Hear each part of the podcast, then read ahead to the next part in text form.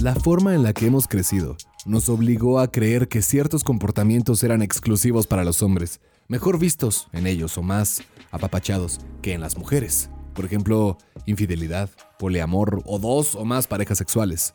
Los hombres, y lo digo entre comillas, saciamos instintos naturales. Las mujeres no bajaban de putas o traicioneras. Incluso los hombres tenemos al lenguaje de nuestro lado.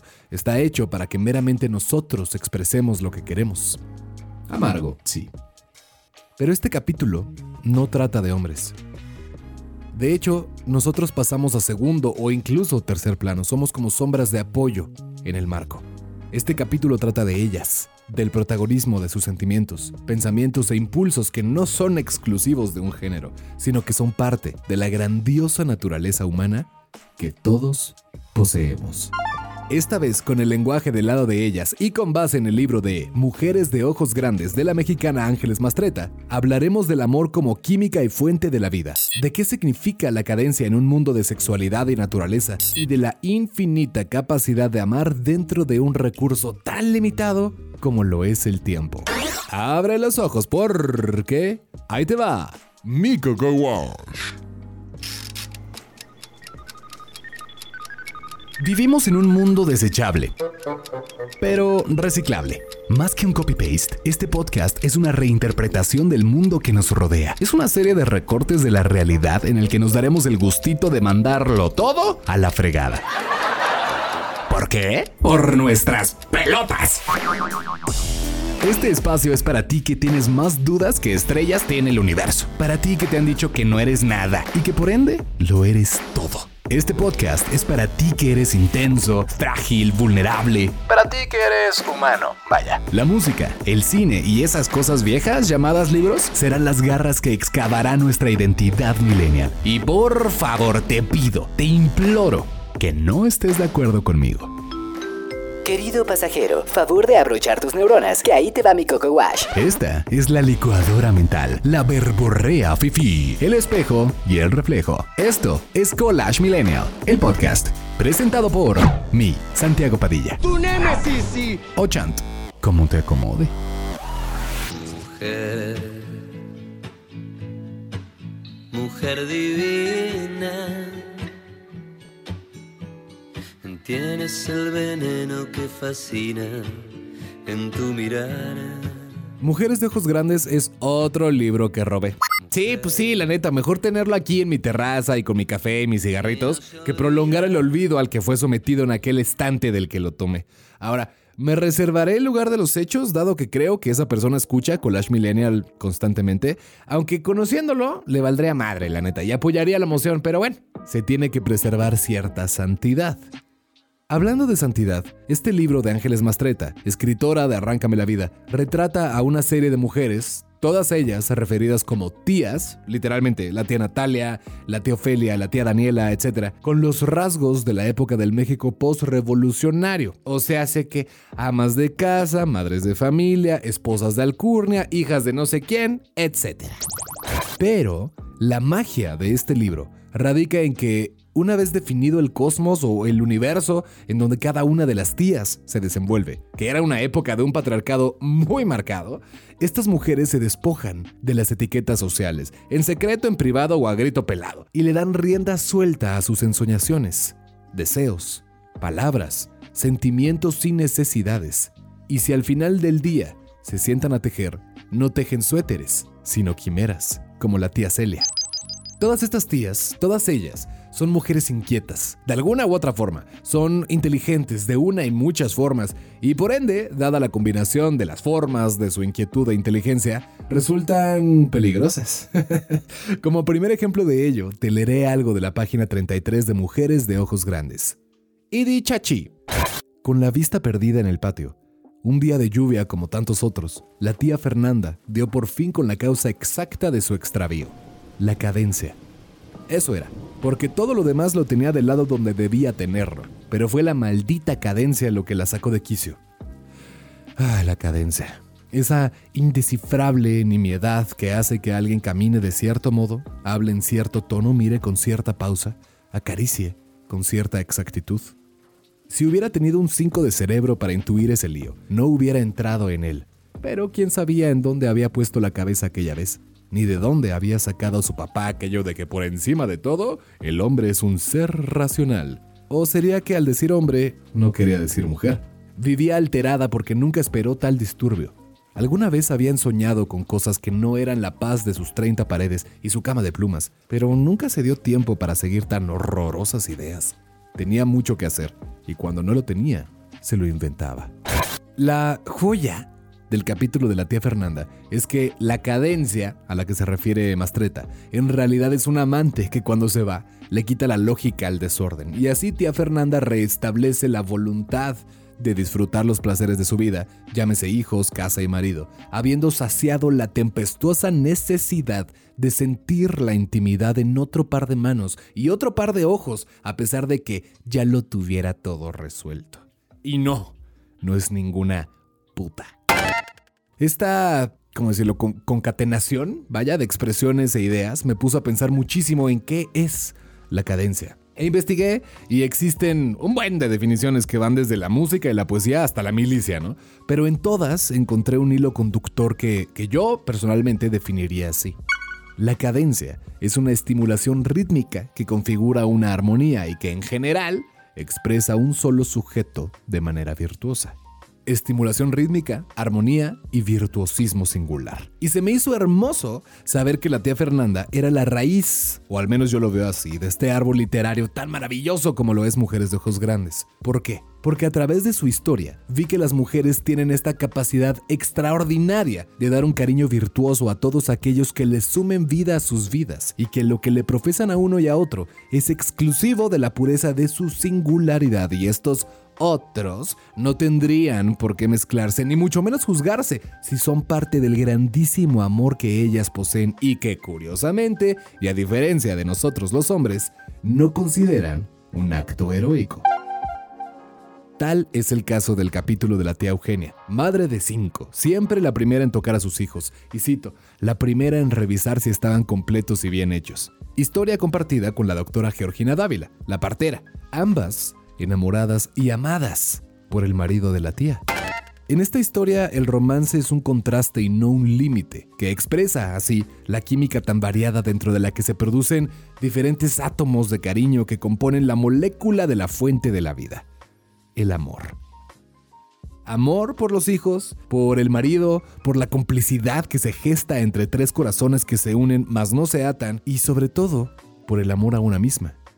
La doctora Dávila era, Cito, una muchacha medio loca, rica como todas las personas de las que se habla demasiado y extravagante porque no podía ser más que una extravagancia meterse a estudiar medicina en vez de buscarse un marido que le diera razón a su existencia. En realidad, era una vanidosa empeñada en tener profesión como si no tuviera ya todo. Se consiguió una sonrisa suave y cuidadosa que esgrimía frente a quienes se empeñaban en convencerla de cuán bella y altruista profesión era el matrimonio una risa que quería decir algo así como, ustedes no entienden nada, y yo no me voy a tomar la molestia de seguir explicándoles.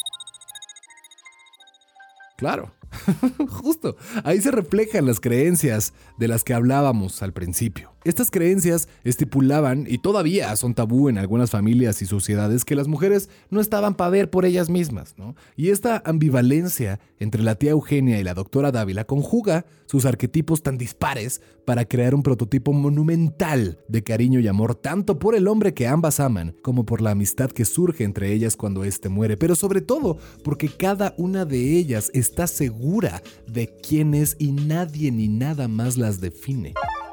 Mastreta lo expresa increíble en la página 72. Entre las dos habían velado sus últimos sueños. Cada una le había dado como último consuelo la certidumbre de que era imposible no querer a la otra. Como que queremos de repente siempre estar en guerra, ¿no? De repente le buscamos tres pies al gato cuando a las relaciones con las mujeres y entre las mujeres se refiere. Pero, como lo haría la doctora Dávila, con su sonrisa, ya no hay cabida de tomarse la molestia para explicar algo que los demás no entienden.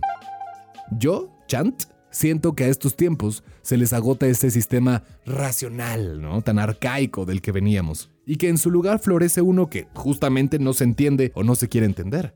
Hablo de un sistema emocional, mismo que, creo yo, se basa en la indeterminada, pero determinante fuerza del cambio.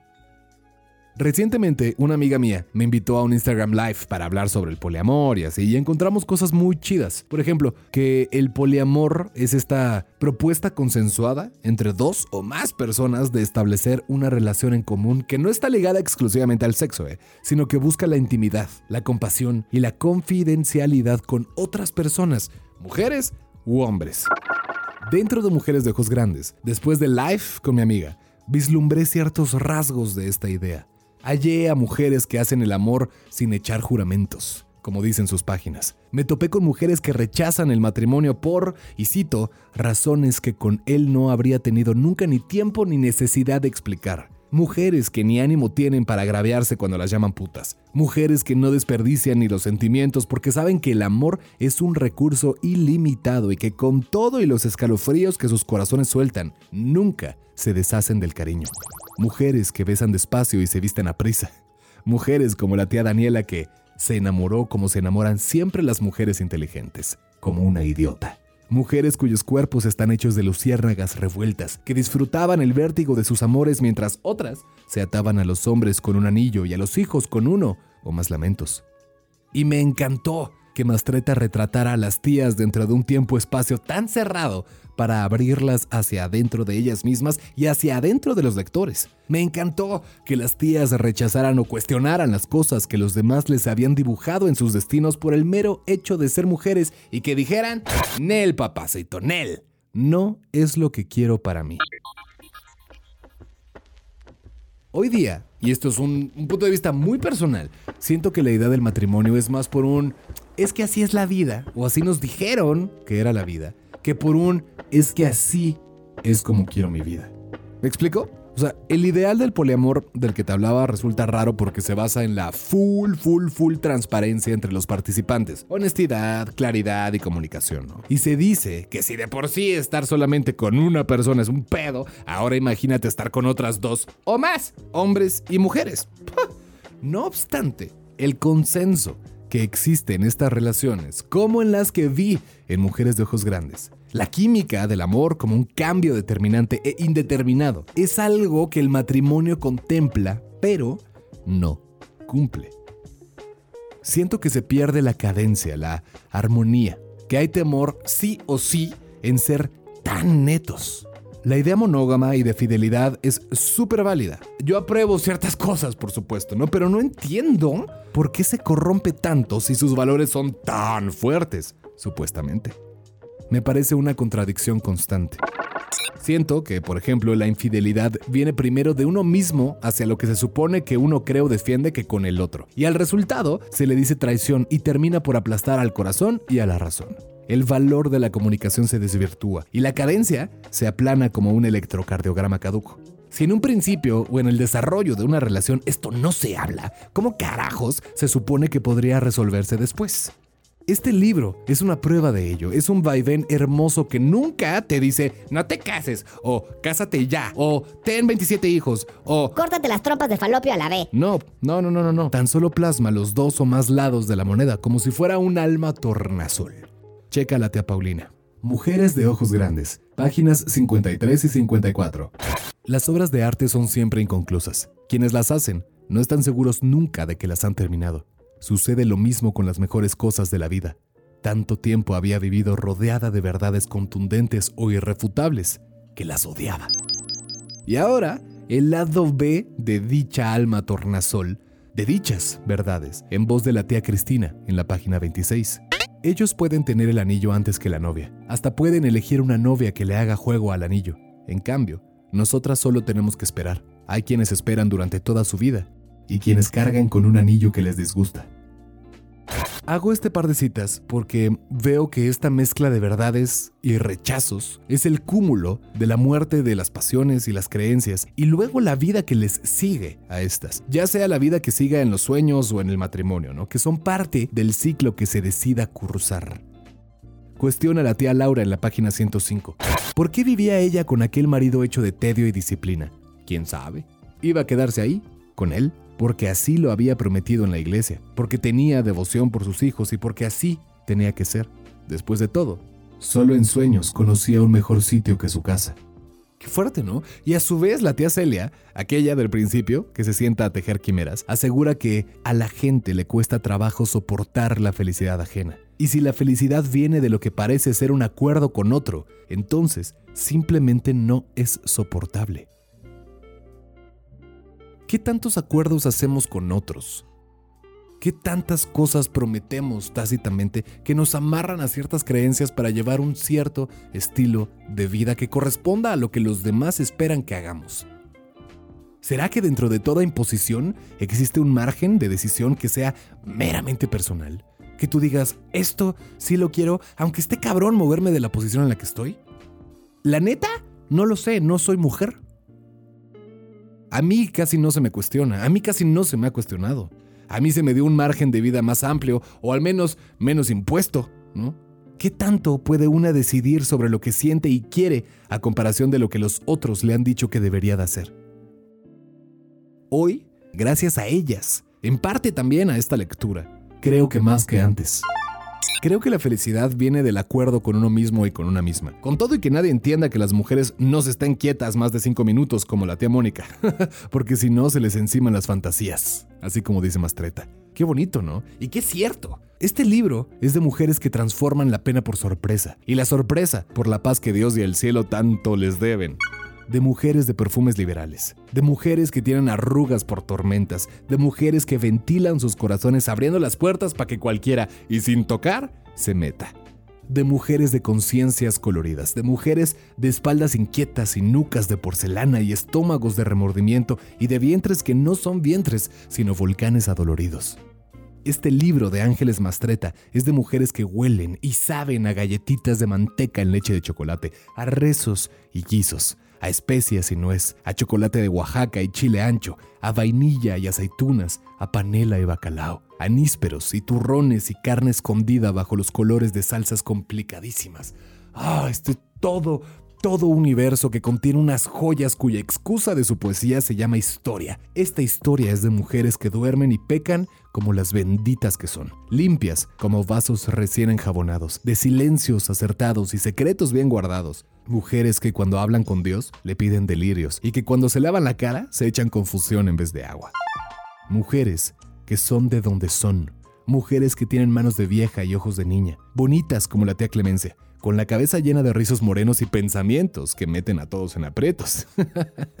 mujeres que atraviesan con su vida la vida de sus maridos y amantes e hijos. Mujeres como la tía Magdalena, con la pizca de maldad necesaria para parecer divinas. Las tías de Ángeles Mastreta son mujeres que no son de nadie. Son mujeres que se marchan tomadas de la mano con su luz, como espejos que se abrazan a sí mismos, que cabalgan con las voces traídas por caracoles de mar hacia sus ensueños mujeres que logran definir sus sentimientos con un lenguaje que está meramente hecho para que los hombres expresemos los nuestros, mujeres como la tía Elena en la página 19 que no llevaba más equipaje que el futuro y la temprana incertidumbre de que el más cabal de los hombres tiene un tornillo flojo. Mujeres como las gemelas Gómez, mi historia favorita, cada una el gajo de una trenza mujeres a las que el cariño nunca se les gasta, con la sexualidad a flor de piel y a tiro de piedra, con la cadencia del beso que regalan las mujeres enamoradas porque ya no les caben bajo la ropa. Mujeres abundantes de experiencia y universo, armoniosas, cadenciosas, fuertes y determinantes como el cambio, armónicas y virtuosas. Mujeres como la tía José de quien, para terminar, te regalaré una frase que lo envuelve todo en esta química sin género, en esta fuente de experiencia que se llama vida la tía José. Solo ella supo siempre que ninguna ciencia fue capaz de mover tanto como la escondida en los ásperos y sutiles hallazgos de otras mujeres con los ojos grandes.